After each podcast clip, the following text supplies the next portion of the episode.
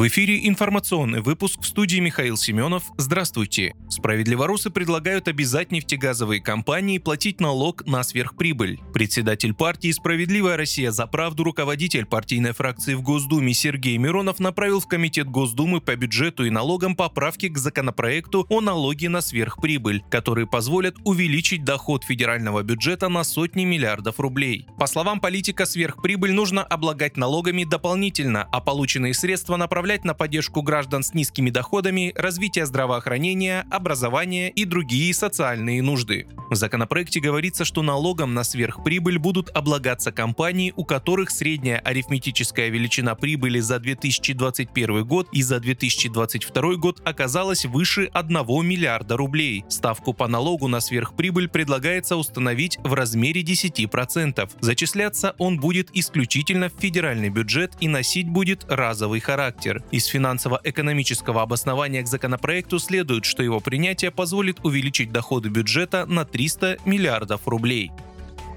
Пермском крае большая туристическая группа не вышла на связь и не добралась до места назначения. Об этом сообщают ряд телеграм-каналов. Незарегистрированная группа, в составе которой были 11 взрослых и 11 детей, вышла на маршрут сплава еще 4 июля. Участники планировали добраться по реке Усьви до поселка Средняя Усьва к 9 июля, но так и не вышли на связь. По данным источника, факт исчезновения туристов заверили в местном МЧС. В Краевом министерстве территориальной безопасности также подтвердили имеющуюся информацию, заметив, что участники сплава не прибыли к месту назначения в Горнозаводском городском округе. По сообщению РИА Новости, туристы с детьми, пропавшие в Пермском крае, живы, очевидцы видели их в 30 километрах до конца маршрута.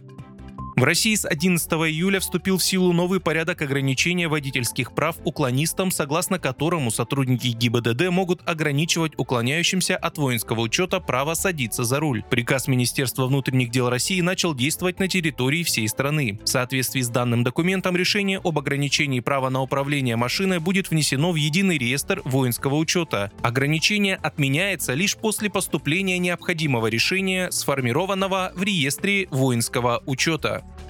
Мэр Москвы Сергей Собянин, глава Минпромторга России Денис Мантуров и генеральный директор ПАО «Объединенная авиастроительная корпорация» Юрий Слюсарь подписали соглашение о создании авиационного завода в столице. Об этом сообщается на официальном сайте мэра Москвы. В индустриальном парке Руднева появится завод по производству деталей для среднемагистрального самолета нового поколения МС-21, указывается в публикации. Соответствующий документ был подписан в Екатеринбурге в рамках международной промышленной выставки «Инна Пром 2023.